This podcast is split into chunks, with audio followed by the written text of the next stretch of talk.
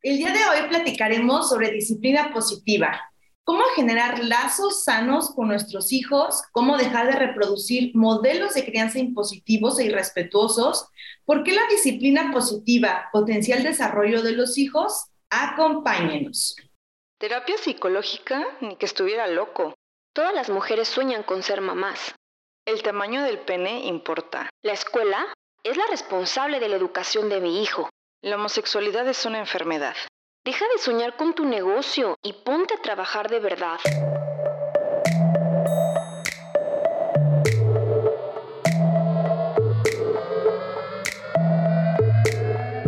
Te habla Georgina y Susana Sánchez. Con el fin de cuestionarnos y generar criterios propios, descubramos mitos y realidades sobre el amor, la nutrición, la sexualidad, las emociones, emprendimiento, educación y muchos temas más.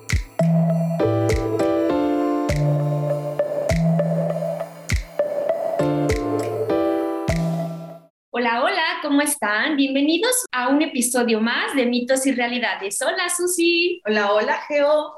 Actualmente el ritmo de vida tan ajetreado puede llegar a generar que no disfrutemos plenamente de las cosas, de los cambios, del momento que la mayoría del tiempo tengamos que estar resolviendo pendientes, siendo productivos y que sea realmente poco el tiempo de calidad que dediquemos a nosotros mismos y a nuestra familia.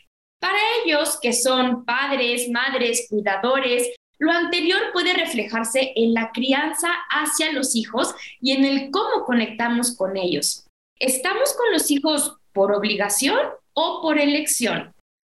¿Cómo poder generar un ambiente y comunicación asertiva en familia? ¿Cómo educar desde el amor y no desde el miedo? Para este episodio contamos con una invitada muy especial. Ella es Silvia Becerril Pérez. Ella es terapeuta familiar, cuenta con una certificación como facilitadora en disciplina positiva, crianza respetuosa por parte de Positive Discipline Association. Se ha especializado en desarrollo humano, formación para padres en peces y es miembro de la Asociación Positiva de Disciplina. Es fundadora de Mandala Sid, Padres en Construcción, donde ofrece talleres, cursos, ludotecas en escuelas y empresas. Silvia orienta a padres de familia, parejas, cuidadores de niños y adolescentes. Bienvenida Silvia, un placer tenerte con nosotras. Bienvenida. Muchas gracias, Susi y Georgina. Es un placer estar en este foro. Muchísimas gracias por la invitación. Gracias por tu tiempo. Pues Silvia nos ayudará a desmentir mitos sobre disciplina positiva y nos compartirá algunos tips para generar un acompañamiento hacia los hijos con respeto, con comprensión y con amor. Para este capítulo, los mitos que estaremos revisando son mito número uno, la disciplina positiva genera niños de cristal. Mito número dos, con la disciplina positiva, los niños son los que mandan. Y nuestro tercer mito es, la disciplina positiva genera que los niños crezcan sin límites. Para comenzar, Silvia, ¿podrías contarnos a qué se refiere disciplina positiva? ¿De dónde surge? ¿Esto es una moda? O sea, ¿cuánto tiempo tiene esto de la disciplina positiva? Pues mira, me encanta que me hagan esta pregunta porque pareciera que la disciplina positiva como que está de moda o es algo nuevo. Y no, surge desde 1920, empezó en Viena, después en 1930 Rudolf Durkheim fue el que la promovió más como posición de límites llevada a casa. Y ya en 1988 Jean Nelson y Lynn Law son las dos precursoras de traer hacia allá, hacia América, eh, entre América y, Latinoamérica, todo lo que es disciplina positiva, pero ya más llevado no solamente en casa, hacia la dirección de padres, sino también a las aulas, con las maestras, con los profesores. Entonces, no es disciplina positiva algo que esté en, boga o en moda, sino desde 1988, digamos que es como la última versión, la más actualizada, que venimos aterrizando, pero surgió desde Viena, desde 1922. Ok, entonces tiene bastante tiempo. ¿Y a qué se refiere esto de disciplina positiva? ¿Qué es y cuál es la diferencia con una crianza tradicional?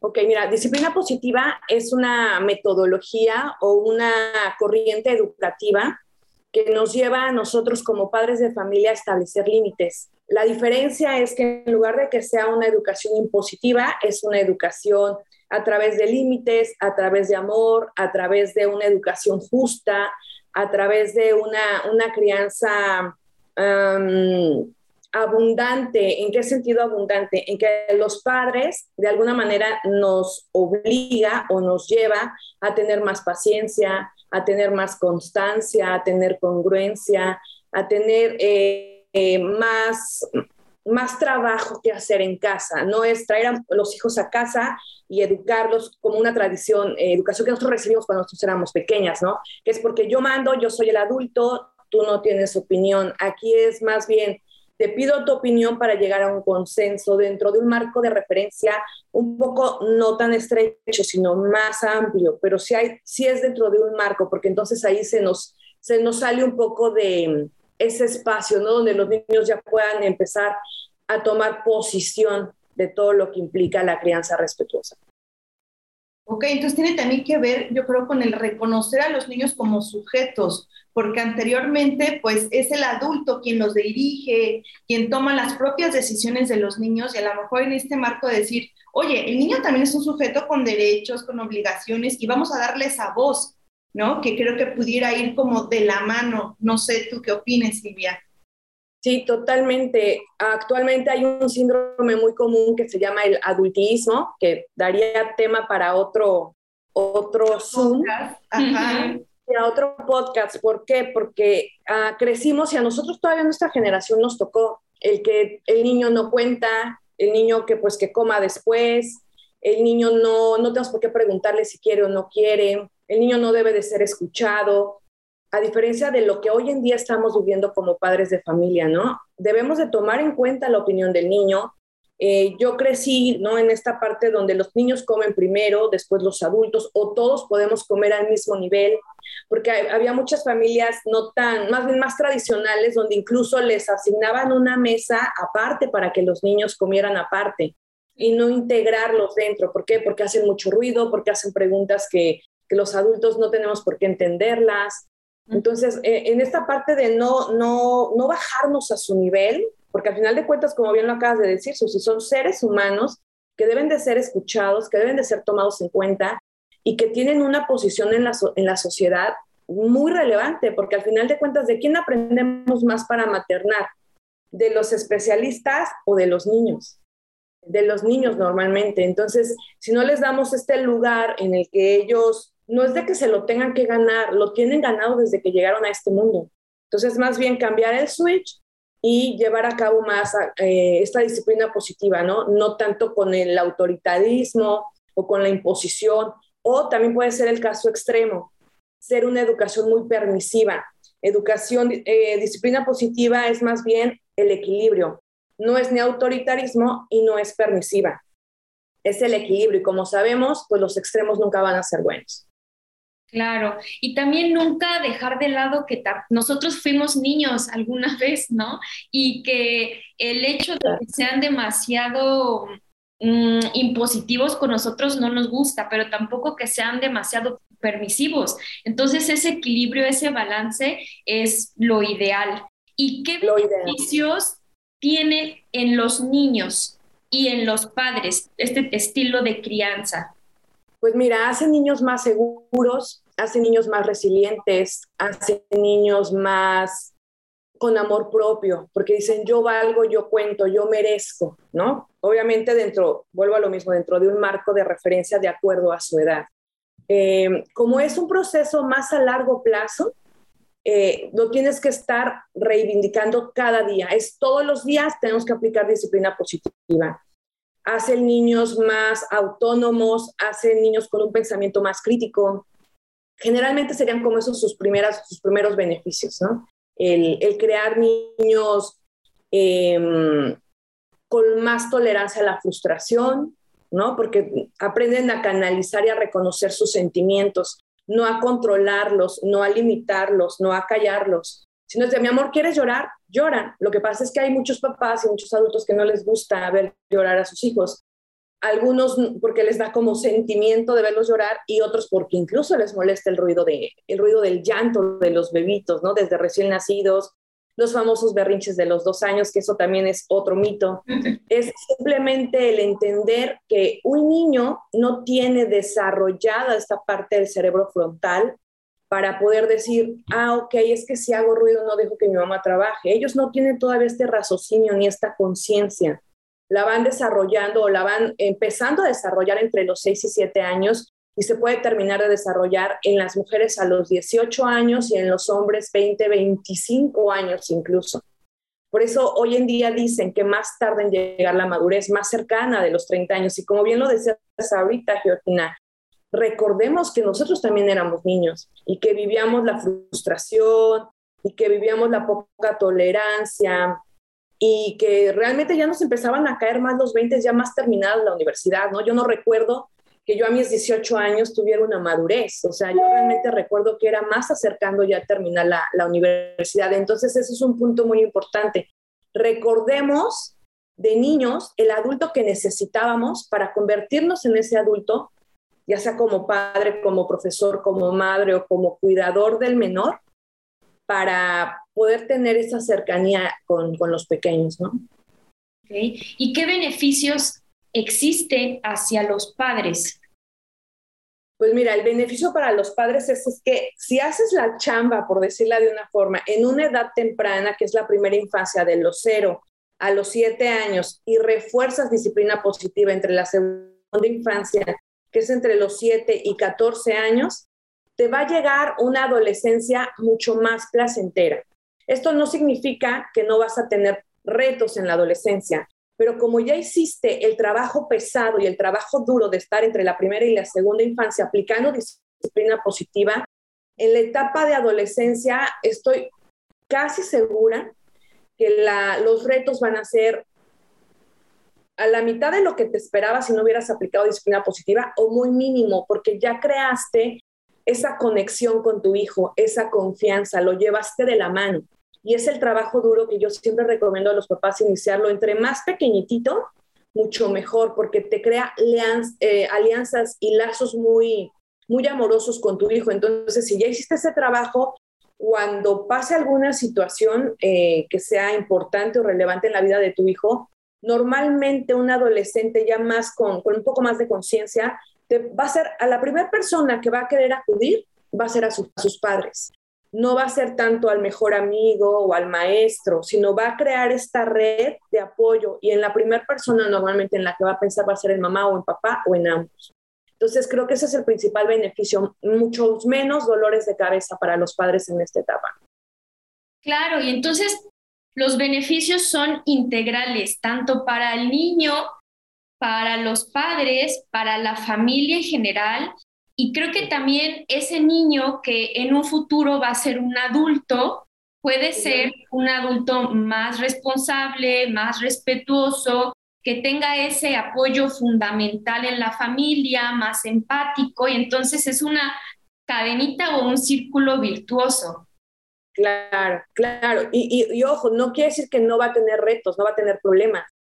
Claro que los va a tener, pero con este acompañamiento y con esta red y con esta conexión que ha creado con su, con su grupo o su núcleo principal, que son los papás, va a ser mucho más llevadero, porque es como, ya no va a ser la posición de te agarro de la mano y te llevo, sino desde mi posición de padre va a ser, te conviertes en una guía para darle alas y emprender el vuelo, pero tú desde una posición de supervisión, de observante, ya no tanto de ejecución como lo hacemos en la primera y en la segunda infancia, ¿no? Que es más de, mira, ven, este, vamos a iniciar el proceso de aprender a hacer pipí en la basílica, ¿no?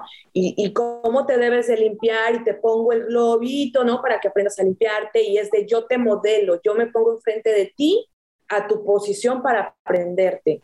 Aquí ya es a través de un modelo ya hecho, simplemente empujas, guías, sobresales el potencial que tiene tu hijo. Por eso es muy importante el autoconocimiento como padres y el autoconocimiento hacia tus hijos, porque obviamente vas a conocer sus debilidades y sus, y sus, y sus competencias, sus potencialidades para impulsarlas, ya no para decirle lo que tiene que hacer, porque eso de estar encima de los hijos todo el tiempo es desgastante y como padres tenemos que aprender a elegir nuestras peleas. Sí, claro. Silvia, y con relación al mito número uno que menciona que la disciplina positiva genera niños de cristal, ¿qué nos puedes comentar? Es totalmente un mito erróneo porque ahí caeríamos en la parte permisiva, ¿no?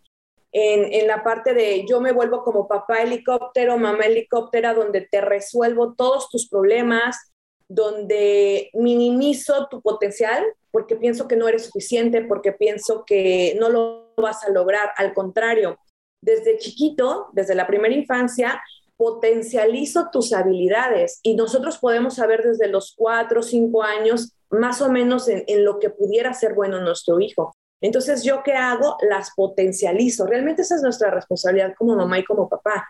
No es decirle que eres bueno, es, ok, veo que tienes este potencial, te voy a ayudar a desarrollarlo no, no, no de manera sobreprotectora, ¿no? Sino más bien es, te voy a hacer un niño o una niña todoterreno y voy a potencializar ese, ese desarrollo. Eh, hacer niños de cristal hoy en día es resolverles todo, opinar por ellos, decidir por ellos, eh, tomar las riendas de su vida y realmente lo que estamos haciendo es limitarlos. Una base principal de la disciplina positiva es nunca hagas por ellos lo que ellos por sí solo pueden hacer, porque los estás limitando. Por ejemplo, si de una edad temprana yo veo que mi hijo ya puede ponerse su playera, por más que llevemos prisa, no se la pongas tú. Mejor levántate cinco minutos antes o despiértalo al cinco minutos antes, porque tampoco se trata de apresurarlo es respetar sus periodos sensitivos, respetar sus periodos de maduración, pero eso nos va a llevar tiempo.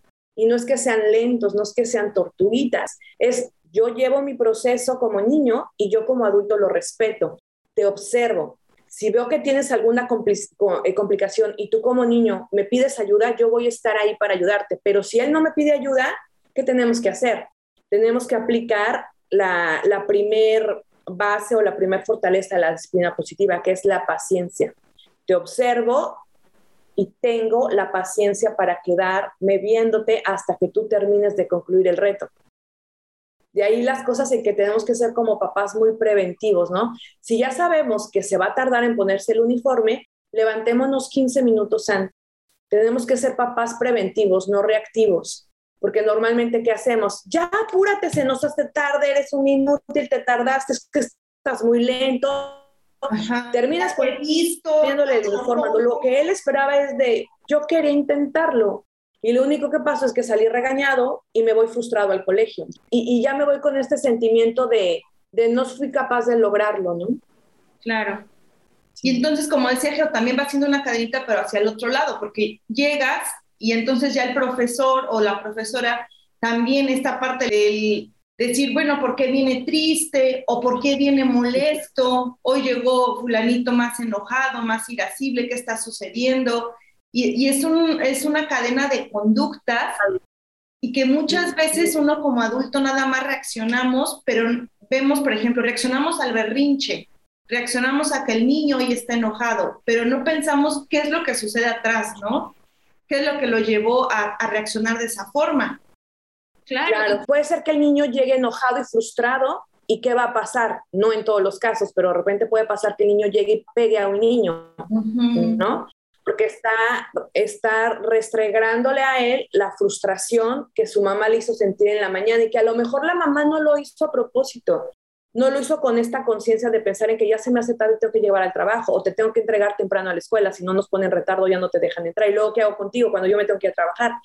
Es la cadenita justo que acabas de decir, Susi, de que el niño ya llegó frustrado a la escuela y entonces ya le arrebató el juguete al niño o ya le pegó, entonces la maestra piensa que en su casa le pegan o ya se hace un rollo cuando fue únicamente él, llevábamos prisa y la mamá no tuvo paciencia para esperar algo que el niño ya tenía como, como su sueño o su anhelo de él ponerse su playera, ¿no? Claro, sí, y también impacta en otros temas de emociones, de autoestima, de el hecho de que yo no, ahorita mi mamá no me permita ponerme la playera, por ejemplo, ya no hice este reto y ya no ah, compruebo que lo puedo hacer y ya no genero ese granito más hacia mi autoestima, ya me frustro, ya, o sea, se, empieza a hacer una cadenita igual en estas emociones.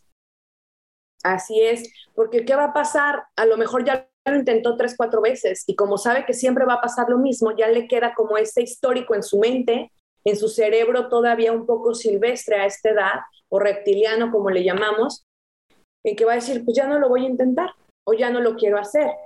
Entonces al otro día el niño probablemente ya no quiera participar con ese entusiasmo, porque ¿cómo aprenden los niños? A través de la emoción. Si ya no hay emoción, si ya no hay ese entusiasmo, si ya no está esta motivación, este empuje por parte de la mamá, porque el niño ya creó esa imagen, esa como retrato fotográfico de ya sé qué va a pasar, pues ya mejor no lo intento, ya mejor dejo que mi mamá me vista solo y así ya no me regaña. Y entonces él entiende otro mensaje. Ok, entonces para que no me regañen voy a esperar a que mi mamá me lo haga. Y eso no es disciplina positiva, eso es lo que no quisiéramos, al contrario, es el efecto contrario. Confío en ti, voy a tener paciencia porque sé que lo vas a lograr. Entonces ahí, ¿cuál sería la palabra mágica? Tengamos paciencia. Esa sería la palabra mágica, tengamos paciencia. Ok. Y, creo que el, el, tenerla ahorita es complicado. Yo eh, observo a muchos papás, a muchas mamás que están haciendo el ajetreo día a día y que realmente eh, no, no se toman un tiempo para decir, a ver, momento, conozco sobre tu etapa de desarrollo, la respeto, y muchas veces dicen, es que yo no sé, o sea, yo no sé ser papá y no sé ser mamá, y yo creo que nadie lo sabemos, ¿verdad? Nadie somos eh, expertos en esta cuestión de la paternidad, de la maternidad, pero también creo que ya hay mucha información, Silvia, y que si uno necesita esa información o tiene el interés, pues podemos meternos, podemos buscar, no vamos a ser expertos ni todólogos, pero también creo que desde el lado de, los padres, es decir, pues yo porque yo no sé o porque a mí así me educaron, también es poner como una barrera, ¿no? Para, para esta cuestión de la crianza con los niños. Sí, sí, y justo lo comentábamos en el taller de disciplina positiva, el que disciplina positiva te da herramientas y tú de aquí vas a tomar la que más te acomode de acuerdo a tu estilo de, crianza o de acuerdo a tu familia. Porque yo te puedo dar 10 herramientas, ¿no? Y a lo mejor de esas 10 herramientas, pues nada más te conviene elegir dos. O a lo mejor, ¿sabes qué? Yo sí necesito las 10 porque mi estilo de crianza, la comunicación que tengo con mi pareja, estamos eh, sincronizados hacia la misma metodología. Bueno, pues vamos a aplicarlos porque cada familia es única y no es descubrir el hilo negro y disciplina positiva no es, no es imposición. Es justo lo que les mencionaba al principio, es yo te ofrezco estas herramientas, elige la que más te convenga a ti y a tu familia en completo, pero también pensando mucho en los niños, porque también de repente me, he topado, ¿no? Sobre todo los papis, los, los padres. Es que a mí, ¿cómo me vas a decir cómo ser papá si yo conozco mejor a mi hija que tú? Entonces de repente regreso a la pregunta, entonces, ¿por qué estás acá? ¿No? Si, si, pensamos en que no necesitamos apoyo porque está, ah, es que me mandó mi esposa.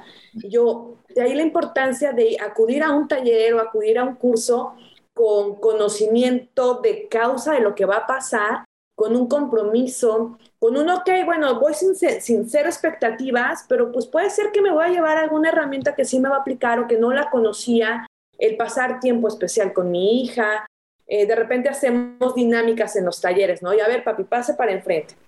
Y les hago una pregunta muy sencilla y les pregunto, si tú fueras tu hija, ¿cómo te presentaría tu hija? ¿Qué diría de ti? ¿O cuál es el mejor amigo de tu hija? ¿O cuál es el color favorito de tu hija? Y son tres preguntas básicas que muchas veces un padre no sabe contestar. Y se queda a veces hasta llorando de decir, perdón, pero no, no sé las respuestas. No pasa nada.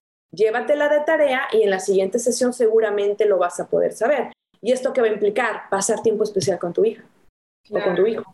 Entonces son pequeñitas tareas donde también nosotros abordamos con amor y con mucha resiliencia hacia los papás, porque justo eso, no tienes por qué saberlo, nada más ábrete a esta posibilidad de conocimiento que a lo mejor te vas a llevar un sola cosa, pero esa sola cosa que apliques en tu casa quizá va a hacer la diferencia. Totalmente. Y ahora nos vamos a un corte. Pero no te vayas, porque regresando seguiremos platicando sobre disciplina positiva. Y ahora un recordatorio. Síguenos en nuestras redes sociales, Instagram, Facebook, TikTok y YouTube como Mitos y Realidades Podcast. Y sigue el hashtag Conocer para Comprender.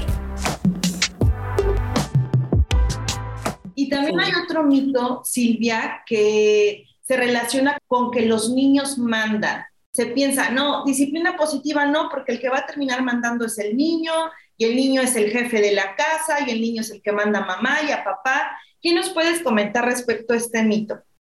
Sí, ahí igual nos iríamos con una paternidad permisiva, ¿no? En esta situación donde los hijos ya nos sobrepasaron al 100%, pero no desde que tenga 5 o 6 años, desde que tienen uno o dos años. A mí me ha tocado, por ejemplo, ir al consultorio del pediatra y de repente ver cómo un niño de un año, si la mamá no le da el celular, ya es manazo del niño hacia la mamá en la cara. Sí. Y, la mamá, uh, entre que le da pena, entre que no sabe cómo reaccionar, es ¿cómo? O sea, ya mi hijo me está pegando porque no le quise dar el celular. Entonces, de repente nos rebasan muchas cosas, ¿no? Y aquí disciplina positiva no es juzgar a los papás. Definitivamente es nuestra primera regla. No puedes juzgar a un padre porque ah, de cada padre, de cada madre hay una historia de por qué es así. Entonces, primero hay que, hay que, hay que darle ese shampoo de cariño a los padres como papá, como mamás y como hombres, porque a veces nos perdemos tanto en la maternidad, en maternar, que nos olvidamos en esencia quién era Silvia, quién era Susi, quién era Georgina, cuando yo tenía 20, 23 años.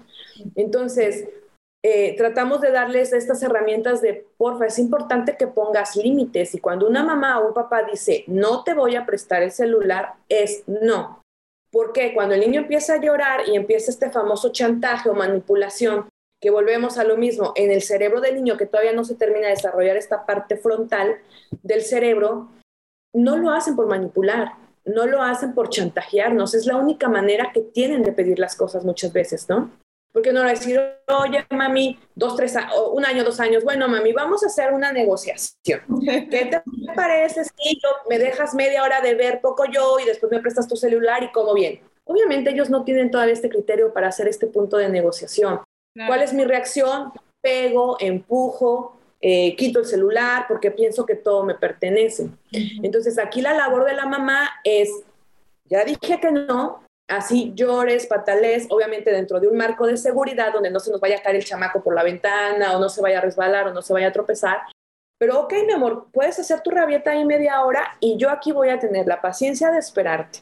Podemos distraerlos con un factor sorpresa de, ya me acordé que el libro te voy a prestar el día de hoy y vamos a leer juntos. Déjame, voy rápido por tu libro.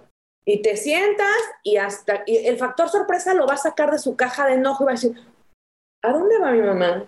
¿Por qué ya no me está viendo llorar? A ver, mira, factor sorpresa, le enseñas el librito, ¿no? Ay, vamos a ir a ver a tu abuelita. Híjoles, ya se nos hizo tarde. Vamos, vamos por tu muñequita. O el factor sorpresa es de, ¿quieres ir a la tienda o quieres ir a dar la vuelta a un parque? ¿Quieres que respiremos juntos? ¿Quieres que canalicemos la emoción? Canalizar está bien decirlo, a lo mejor no nos van a entender qué significa canalizar, pero lo van a ir reconociendo porque todos los días se lo estás diciendo. Entonces, ahí que aplica factor sorpresa. O tan solo el, ¿qué hora es? Ya es tardísimo, tengo que... ¿Quieres tu sopita? Vamos, ayúdame a hacer tu sopita. Tú ayúdame a sacar las cosas del refri. Entonces ya lo estás sacando de su caja. Pero si caemos en, ay, bueno, sí, ya, deja de llorar, aquí tienes el celular. Ellos ya van a saber que la siguiente vez que llore, mami va a ceder. Entonces, ¿qué estamos siendo papás permisivos? ¿Por qué? Porque no tenemos la paciencia ni la tolerancia de ver el berrinche de nuestro hijo durante media hora. Entonces, ¿qué queremos? Resolverlo rápido. Y eso no es disciplina positiva. Disciplina positiva es el camino largo, el camino que nos va a llevar esa, por esa cultura del esfuerzo, pero fija mejor el conocimiento.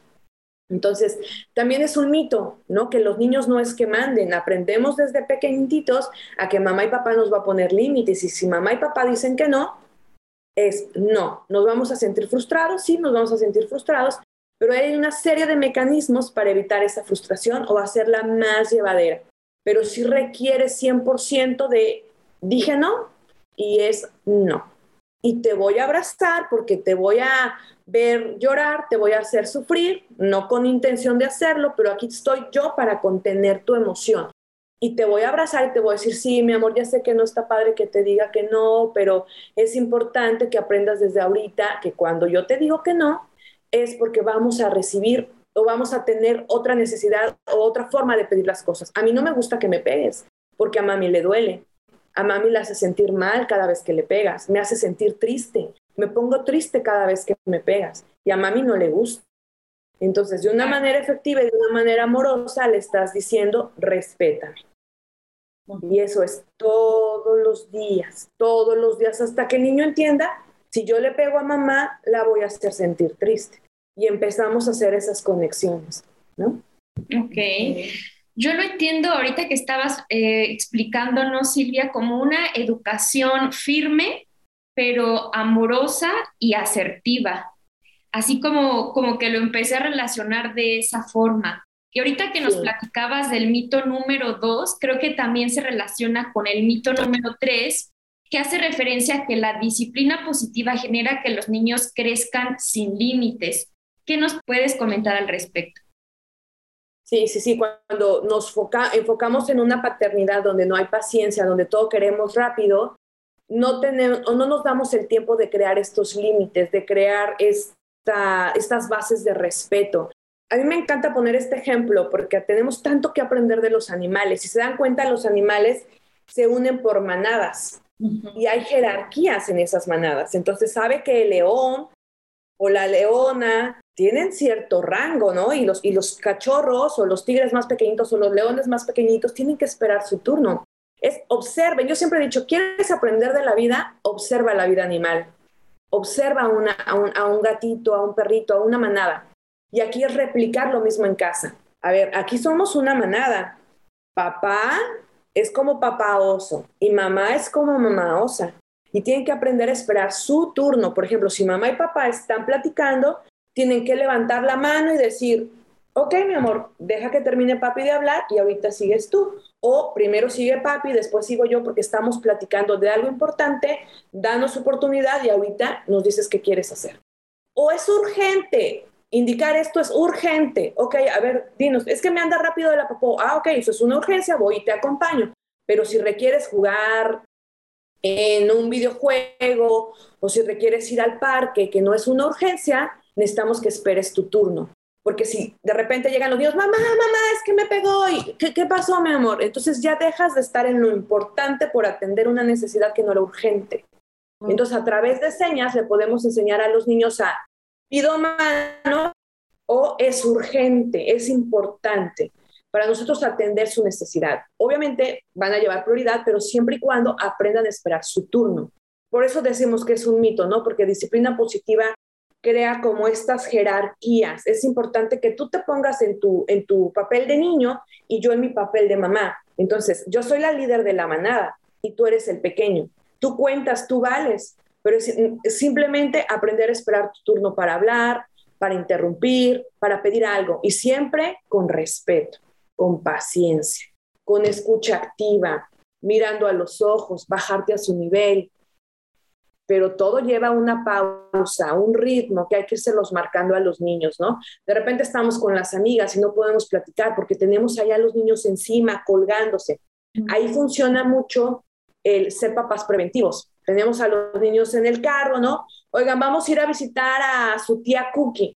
Les pido, por favor, de manera preventiva, que no estén encima de nosotras. A nosotras también nosotros necesitamos tener nuestro tiempo y nuestro espacio.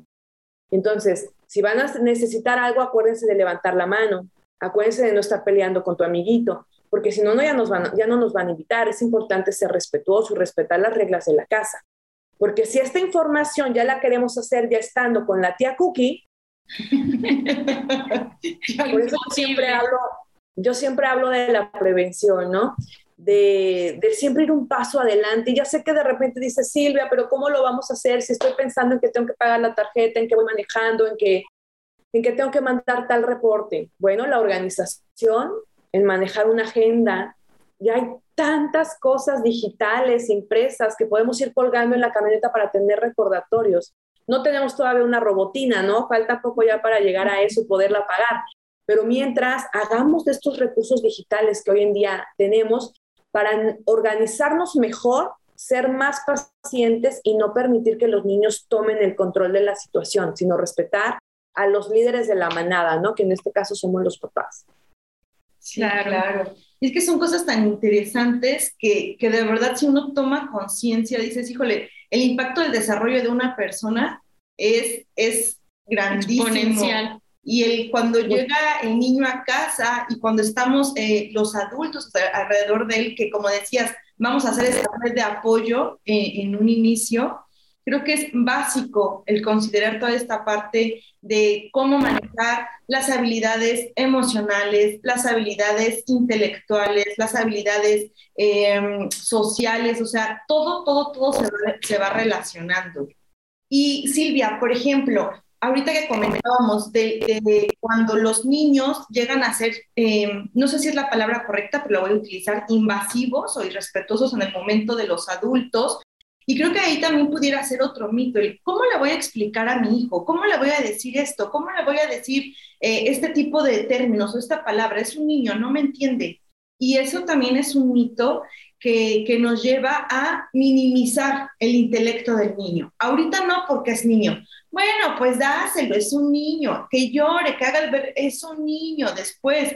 Y ese después llega y como tú decías, ya en la adolescencia, ya no voy a decir, híjole, ahorita ya dáselo porque es un adolescente, ya hace el berrincho porque es un adolescente. Entonces vamos creciendo y ya somos adultos y entonces todo el tiempo vamos a estar esperando estar preparados para entender este, la cuestión de la crianza y la cuestión del respeto, ¿verdad? Sí, como bien dice Susi, nunca va a ser el mejor momento. El mejor momento es ahora. Eh, si no es con amor, ¿con qué? Y si no soy yo, ¿quién? ¿Quién lo va a hacer? ¿Quién va a educar a nuestros hijos? Lo va a hacer la nanita, lo va a hacer el profesor, lo va a hacer la profesora. También de repente, eh, cuando voy a dar cursos a las escuelas, bastante de las maestras es, es que los papás creen que nosotros los vamos a educar. Y no, nosotros vamos a llevar la parte académica pero la parte de educación afectiva, de amor, de seguridad, de resiliencia, de frustración, bla, bla, bla, bla, bla, eso es chamba de los papás. Por favor, Silvia, hácelo saber. Este, te podemos mandar una carta donde hagamos nuestras peticiones. Y, y, sabes qué, pues tienen razón. Sí es importante que hagamos como un equipo escuela-casa, ¿no? Para que lo que se vea en casa se replique en escuela. Pero la fijación del conocimiento principalmente va a recaer en, en, en casa.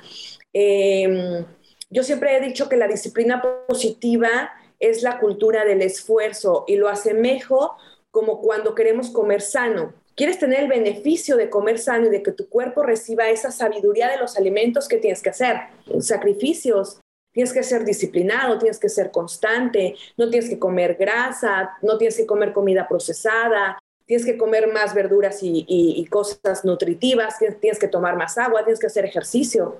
Lo mismo pasa con disciplina positiva. ¿Quieres ver reflejado y tener niños seguros, autónomos, resilientes?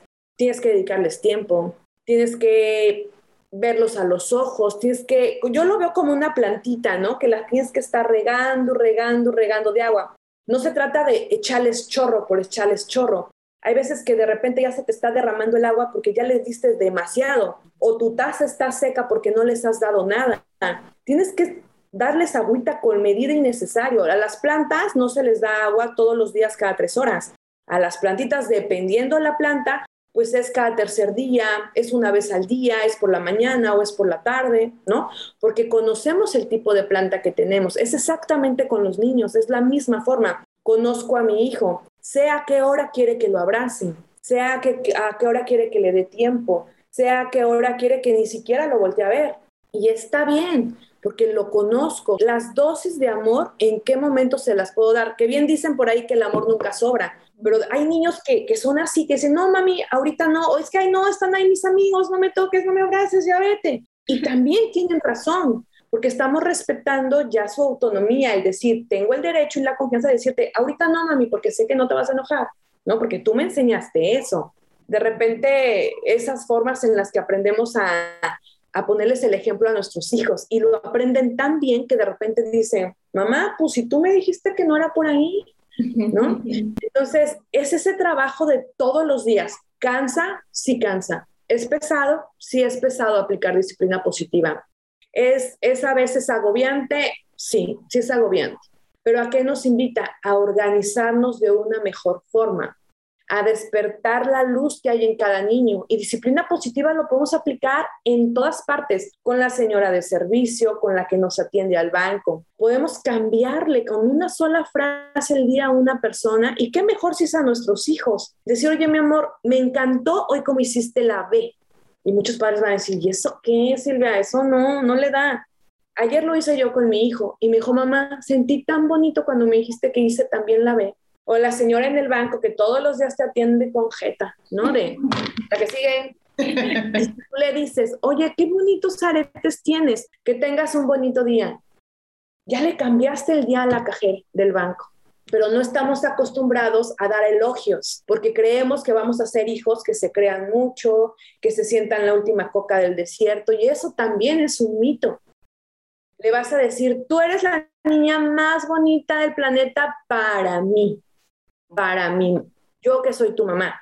A lo mejor en la escuela va a haber niñas más bonitas que tú, pero para mí eres la, luz de mis ojos, eres la niña más inteligente. Enfoquémonos en los elogios, porque también nosotras crecimos que todo el tiempo nos están diciendo, eso está mal, no lo hiciste bien, eres lenta, eres torpe, pudiste haberlo hecho mejor. Y enfoquémonos en esos pequeños logros que día a día van haciendo a nuestros hijos. Entonces, hacer disciplina positiva es toda una estructura mental de acá con mucho corazón de acá. Y si hacemos esta conjugación, porque todo está conectado, todos somos uno, podemos potencializar a nuestros hijos no a que se crean mucho, a que sean seguros de sí mismos y que se la crean, pero en el buen sentido. De niños queremos niños obedientes, calladitos, bien portados, que no se muevan, que no hablen, que no opinen, bla, bla, bla pero de grandes los queremos empoderados, echados para adelante, seguros de sí mismos, que partan plaza y se coman al mundo. Y dices, no, a ver, espérate, pero no hice la chama desde que estaban niños. ¿Cómo voy a querer todo este potencial en mi hijo si desde chiquitos, calladitos, te ves más bonitos? Entonces yo creo que también la congruencia es otra base importante de la disciplina positiva, ¿no? El crear el ejemplo. Les platico rápido un ejemplo que yo siempre le decía a mi hijo, es que no es bueno mentir, mi amor. No, no es bueno decir mentiras. Y un día una vecina lo invitó a comer y mi hijo le dijo que su comida no le había gustado. Entonces cuando va la mamá y me lo regresa, me dijo, oye, perdón, pero es que André no quiso comer mucho porque pues me dijo que mi comida no le había gustado. Y yo, ay, qué pena, oye, no, mira, lo que pasa es que yo creo que la carne la come. No, no te preocupes, vecina. Y mi hijo me lo dijo enfrente de la vecina, mamá, pero es que tú me dijiste que no es bueno mentir y su comida no me gustó, pues yo le dije que no me había gustado. ¿Con qué calidad moral yo le digo a mi hijo que está en un error? Tiene razón. Entonces, nada más es irlos encaminando en, en, en qué sí, qué no, pero la base está ahí, ¿no? En, en no decir mentiras. Sí, claro. ¿Y, ¿Y cómo se pueden adquirir estas herramientas para una disciplina positiva, Silvia? ¿Qué recomendaciones, pues, cómo lo podemos empezar a trabajar? Informándonos, cómo acudiendo a talleres, cómo leyendo libros, platicando con, con, más amigas que pasan por las mismas situaciones, porque a lo mejor dentro de esa red que vas haciendo de tu famosa tribu, pues hay otra mamá que a lo mejor ya fue a algún curso o que ya escuchó algo de que le funcionó y que te lo puede compartir. Muchas veces vivimos la maternidad mucho en soledad porque creemos que nadie nos va a entender, que nos van a juzgar, que a lo mejor lo que me pasa a mí con mi hijo no le pasa a la de enfrente. Y cuando nos abrimos y confiamos en nuestra red de apoyo, seguramente va a haber una mami que va a decir, ¿sabes qué? Hice, hice esto con mi hijo y me funcionó, ¿por qué no lo pruebas? Hoy en día, ¿no? En redes sociales hay tantos reels, tantos eh, podcasts, tantos em, Instagram Live, Facebook Live, donde podemos escuchar y podemos, ah, es que esto, esto me hace sentido, lo voy a llevar a cabo. De, esa manera podemos aplicar las herramientas en casa. Y a lo mejor lo que te platicó la vecina no te funciona y va a haber 20 mil opciones más. Y eso también es disciplina positiva. Crear opciones, no casarnos con una idea.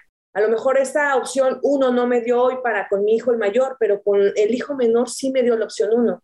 Y a lo mejor con el hijo uno le di la opción quinta, no importa. Lo importante es la constancia la paciencia, la presencia y la constancia. Si no somos papás presentes, va a ser muy difícil que podamos crear estas conexiones y conocer a nuestros hijos. Entonces, es muy importante tener estas dosis de agua, ¿no? No regarla por regarlas y dosificarla, darla con amor, con atención, con observancia. mira, ya va creciendo la plantita. No es como regarla y ahí la dejo y pues a ver hay quien la ve, a ver hay quien la atiende. Yo ya cumplí con darle de comer, yo ya cumplí con pagarle la escuela. No, es este, me quedo contigo, observo, te pregunto, eh, no siempre hacer las mismas preguntas de casa, ¿no? De cómo te fue en la escuela y hoy con quién jugaste. Es tan solo una pregunta, mi amor, ¿hoy qué te hizo feliz en la escuela? ¿Hoy qué escuchaste que te llamó la atención? ¿Hoy quién te dio un abrazo? ¿O hoy tú a quién abrazaste? ¿No? Manejar este afecto como parte normal de un lenguaje, de dar amor, de ser expresivo. Entonces, es tu día a día conectando, sobre todo mirar con los ojos, mirar con los ojos del corazón, no siempre andar a las carreras, no siempre hacer prejuicios, no siempre enfocarnos en lo negativo. ¿Hizo una cosa bien? Bueno, hasta con el marido, chicas, por el amor de Dios. No pensemos que de 10 cosas que le encargamos, pues quizá no hizo mal, ¿no? Porque pues entre el trabajo y entre que a veces no se les da es normal, su cerebro así está desarrollado y para nada soy este, no, no amo a los hombres. Tengo dos niños y tengo un esposo y tengo un perro, o sea, amo a los hombres, pero entiendo cómo, cómo se desarrolla su cerebro, ¿no? Entonces dices, oye, pues de las dos cosas que le pedí, una hizo bien mi esposo, una hizo bien mi hijo, reconócesela. Enfoquémonos en esa una cosa que hizo bien. Porque si nos enfocamos en todo lo mal que hizo, va a pasar lo del niño con la playera. ¿No? Entonces, ¿qué va a pasar? Al rato el esposo va a decir, no, pues hazlo tú, pues nada, va a estar criticando, pues mejor hazlo tú. Sí, claro. No es fácil, chica, no es fácil. Es el trabajo duro, es el camino del esfuerzo, es el camino largo. Pero ¿cuál es la ventaja? Se fija el conocimiento para toda la vida, para toda la vida, porque si pasas esta minita de oro de disciplina positiva a la siguiente generación, estoy segura que tus hijos lo van a hacer con sus hijos. Entonces, que vas a tener nietos mucho más resilientes, mucho más amorosos y la conexión abuela-nieto, bueno, vas a recoger esos frutos. ¿no? De esta talacha, híjole, muchas veces no fui a la fiesta ni al desayuno porque me quedé haciendo disciplina positiva en casa, pero ¿saben qué? Valió la pena. Y siempre va a valer la pena aplicar disciplina positiva en casa, siempre. En el trabajo, en la oficina, en la, ya lo veíamos en el banco. Apliquemos disciplina positiva con nosotras mismas. Chispales, no he bajado de peso, pero bueno, ya mejoró mi piel porque pues ya empecé a comer mis probióticos, ¿no? Ya estoy cuidando mi microbiota y bueno, pues ahí va la cosa. Bien, Silvia, bien. Démonos nuestro champú de cariño, nuestros abrazos manejemos el amor propio, porque si nuestros hijos nos ven contentas, en automático tu hijo va, le vas a dar tranquilidad, va a decir, mi mamá está feliz, mi papá está feliz. A diferencia si nos ven frustradas, enojadas, con todo el mundo, pues aunque apliquemos disciplina positiva, si no somos congruentes con esta actitud hacia nuestros hijos en casa, pues los vamos a confundir. porque mi mamá aplica disciplina positiva pero siempre está enojada con ella misma? Entonces, seamos congruentes, ¿no? En esta, en esta parte de, de todos los beneficios que aplica utilizar disciplina positiva. Pues que son bastantes, Silvia. Ahorita escuchándote, es en la familia, es con uno mismo, es con tus compañeros de trabajo, con los empleados, con la propia pareja. O sea, tiene mil beneficios esta cuestión de la, de la disciplina positiva, 100% integral. Me encanta, Silvia. Yo creo que voy a hacer una certificación de disciplina positiva. Te va a cambiar la vida, sí, sí. Te va a cambiar la vida. Es, ese trabajo arduo, pero vale muchísimo la pena. Sí, no hay duda. Y con relación a Mandala Seed Padres en Construcción, Silvia, tú lo fundaste, donde tú trabajas. ¿Cómo inició? ¿Qué es? Compártenos un poquito. Pues mira, siempre había trabajado yo en la industria automotriz. En realidad mi licenciatura es licenciatura en administración de empresas. Me tocó trabajar en recursos humanos desde mis prácticas profesionales. Entonces, pues desde ahí empecé a ver todo lo que es el factor humano. Trabajé ahí 10 años y cuando me entero que estoy embarazada, entonces, ¿qué hice? Pues empecé a tomar cursos de peces y luego de peces me enteré que había una, como el padre, porque digamos que peces es el hijito, y había un padre, ¿no? Que me, me empezaron a platicar de la maravilla de disciplina positiva. Entonces, yo le dije a mi hijo, ¿sabes qué? Antes de que nazca el bebé, pues yo tengo que saber qué es disciplina positiva, porque yo quiero aplicar todo esto y saber que sí, que no. Entonces, el estar embarazada, pues me llevó a tomar los cursos de disciplina positiva ya hace ocho años. Y yo dije, a ver, esta maravilla yo la tengo que compartir con más gente, porque cuando te va bien es cuando te vuelves al cristianismo, cuando te haces este, vegano, ves los beneficios, dices, no es que todo lo tiene que saber la más gente. Que ya después aprendí que no es bueno estar ahí, oye, es que disciplina positiva, disciplina positiva, porque hay un momento que saturas a la gente dices, no, a ver, si me lo preguntan, pues yo hablo, ¿no? Y si me dicen, oye, ¿esto cómo te funcionó? Ah, pues con disciplina positiva y de aquí me agarraba, ¿no? Digamos que me diste el clavo, me agarraba yo con disciplina positiva. Entonces yo dije, ¿sabes qué? Pues es que esto va muy ligado con lo que yo he hecho toda mi vida, ¿no? Estar cerca de la gente, desarrollo humano, desarrollo organizacional, me tengo yo que preparar porque, bueno, las credenciales hablan y como bien dices tú, sí, pues tengo que certificarme. Entonces busqué con quién certificarme. Lo hice en México, la certificación, o sea, yo me certifiqué, haz de cuenta, un sábado, octubre 18. Yo estaba dando mi primer taller el siguiente fin de semana, 26 de octubre, por decirte así. Y de ahí me seguí, me seguí, me empezaron a recomendar en las escuelas. Obviamente mis hijos ya estaban en las escuelas y, y, no es por nada, pero de repente alguna mamá me decía, oye, es que hoy encontré a tu hijo ahí que estaba con un amiguito y que le decía, lo agarraba de las manos y le decía, inhala, exhala, inhala, exhala. ¿De dónde aprende André esto? yo, ah, es que mira, le platiqué esta técnica que aprendí en disciplina. ¿Y qué es eso de disciplina positiva? Oye, pues estoy dando curso, no, pues déjate, armo yo el grupo.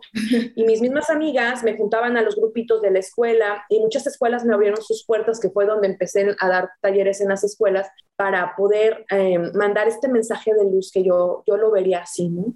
Entonces, el ser mamá me llevó a esto, justo a hacer, a hacer disciplina positiva, pero me di cuenta de los beneficios que lo empecé a aplicar con la que me ayuda en la casa, con mi esposo, con mi familia, con mis amigas, y pues bueno, ahí, se van dando los resultados. Súper bien. Entonces, eh, en Mandala y Padres en Construcción das talleres, eh, podemos este, hablar también de conferencias, eh, la orientación directamente a papás. Sí, sesiones vía Zoom, uno a uno, puede ser también Zoom masivo, puede ser en escuelas, puede ser presencial, en línea, es mucho a través de videos, es mucho a través de, de lecturas. recomiendo yo también algunos libros, eh, algunos videos. Ahorita hay, bueno, 20 mil plataformas donde los podemos ver, ¿no? Yo también recomiendo mucho a mis colegas porque esto es mucho de compartir. No es todo Mandala Cid, Padres en Construcción, Silvia Becerril. No, ya sabes que tengo una amiga que da talleres en Sinaloa, porque hay toda una red, ¿no? De, de, de certificadoras a nivel mundial. De hecho, yo puedo dar el taller de disciplina positiva en Asia, en África, porque la certificación es a nivel internacional. Oye, tengo una amiguita que quiere tomar el curso, pero lo quiere presencial, no lo quiere en Zoom. Ah, ok Oigan, chicas, ¿quién está en Coahuila? No, pues ahí les mando tal cliente que lo quiere de manera presencial. Entonces, creamos redes de apoyo para compartir y llegar a la mayor parte de gente. ¿Y en dónde podemos encontrarte, Silvia? ¿Cuáles son tus contactos para todos aquellos que estén interesados en saber más sobre disciplina positiva?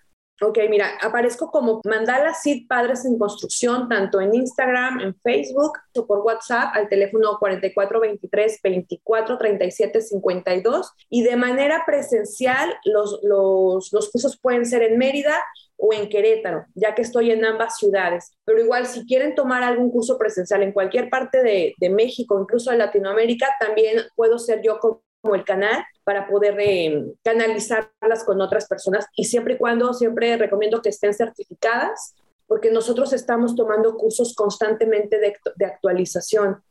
Entonces, eh, ahí las, las, credenciales siempre son importantes, ¿no? Que se fijen que estén certificadas por, por la Asociación de Disciplina Positiva, eh, que es la única que, que, te certifica en disciplina positiva. Perfecto, Sil. Y con esto nos vamos a los tips de este episodio.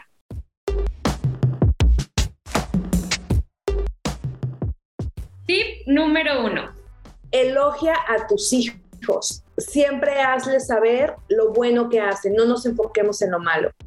Tip número dos.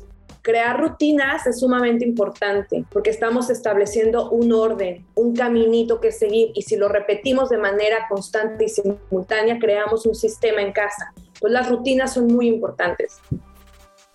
Tip número tres siempre es importante preguntar en lugar de ordenar. Dejemos de dar órdenes como papás. Es de, ¿quieres esto o quieres esto? Siempre demos opciones, pero siempre preguntando, dándoles el poder de que ellos tienen la oportunidad de decidir. Y eso lo podemos hacer a partir de los dos, tres años. De repente pasa que se visten de chile, mole y pozole, ok, acoto, playera roja o azul, pero tú vas a elegir. Entonces, en lugar de dar órdenes, siempre preguntemos. Tip número cuatro ser papás preventivos. Acuérdense que eso es sumamente importante. Si ya sabemos que algo va a pasar o hay un alto porcentaje que va a suceder, el berrinche, el pleito, la confrontación, el no saber qué hacer, prevengamos desde que desde la mañana o camino al lugar a donde vamos a ir, donde sabemos que probablemente va a ocurrir algo, tratemos de decir, si pasa esto, necesito que hagas esto. Eh, si puede pasar opción B, vamos a hacer esto, no, no, no, no quiero que llegues y pelees, hay que pedir las cosas por favor, hay que esperar el turno, no hay que interrumpir a los adultos, vamos a hacer una, una cena, un desayuno. Siempre es importante que los niños sepan qué va a pasar y qué puede esperar. Es importante siempre ir un paso adelante como papás. Tip número 5 predicar con el ejemplo, papás. A veces disciplina positiva suena muy bonito de nosotros hacia los hijos, pero si nosotros como padres no somos congruentes, no como por ahí dicen, no arrasa más el ejemplo que la palabra. Eh, le digo a mi hijo, pero no grites. No, bueno, mi amor, por favor, puedes bajar el volumen, porque no, no me, lastima un poquito el oído, siempre ser ejemplo para nuestros hijos, ¿no? Recuerden que nosotros vamos marcando esas huellitas que nuestros hijos van a seguir más en la parte de atrás. Entonces, si somos congruentes con lo que decimos, con lo que pensamos y con lo que sentimos y con lo que hacemos, les vamos a marcar un camino más congruente a nuestros hijos. Perfecto, Silvia. Pues muchísimas gracias por tu tiempo, por esta explicación tan valiosa. Nos llevamos muchísimas herramientas nuevas para crianza positiva, ya también tenemos tu contacto, ya sabemos dónde encontrarte, también a todas las personas que estén interesadas, busquen a Silvia como Mandala Exacto. Mandala Sid es Sid es S-E-E-D. Muchísimas gracias. Pues Susi, Georgina, no me queda más que agradecerles estos espacios de, de, mitos. Yo las felicito por crear estos espacios donde pues esta información puede llegar a más gente que le pueda ser útil. Las felicito por estos foros, eh, me cayeron súper bien. Bueno, Susi ya la conocía, Georgina, mucho gusto y de verdad la, la afortunada y la agradecida soy yo por permitirme estar en estos espacios tan, tan positivos, ¿no? Eh, hoy en día que necesitamos cada vez un poquito más de información y ese papacho de, de amor y contención que necesitan también nuestros papás.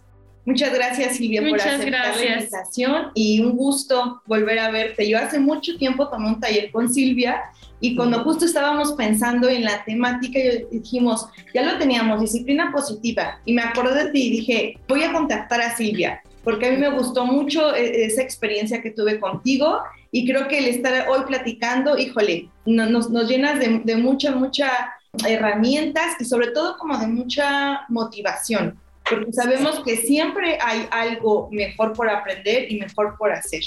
La crianza positiva, como nos explica, no es un camino de rosas ni no es todo uy, súper sencillo y fácil, claro que se tiene que precisamente tener esa disciplina, ese empeño, esa constancia y muchísimo, muchísimo amor para poder tener los resultados, ¿no? Que queremos. Como dices, si yo quiero que mi hijo sea una persona empoderada, que tome sus decisiones, que sea resiliente, bueno, ¿qué tenemos que hacer como padres para precisamente tener ese fruto, ¿no? O sea, ¿qué semillita voy a sembrar para obtener lo que yo deseo? Así es, así somos factor espejo con nuestros hijos, entonces nunca olvidemos que a través de ese espejo mucha gente nos está observando y entre ellos pues nuestros hijos. Entonces el actuar con amor pero con firmeza, el poner límites pero de una manera amorosa y respetuosa, esa va a ser la clave. Y tratemos a toda la gente así, no nada más a nuestros hijos, a todas y cada las personas que están a nuestro alrededor y lo más importante, hablémonos con mucho respeto también nosotras, ¿no? Hacia nosotras mismas, para crear ese factor espejo de lo que van a ver en nuestros hijos de, ah,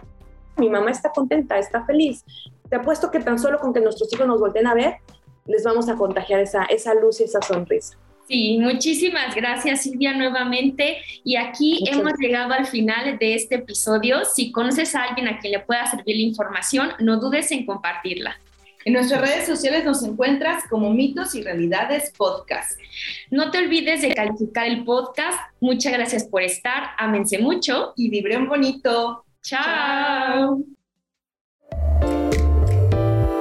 Gracias por escucharnos. Tú eres parte fundamental de este proyecto. Si te gustó nuestro contenido, ayúdanos a compartirlo. Síguenos en nuestras redes sociales y coméntanos sobre qué mitos y realidades te gustaría que descubriéramos juntos. Encuéntranos en Instagram con el hashtag Conocer para Comprender.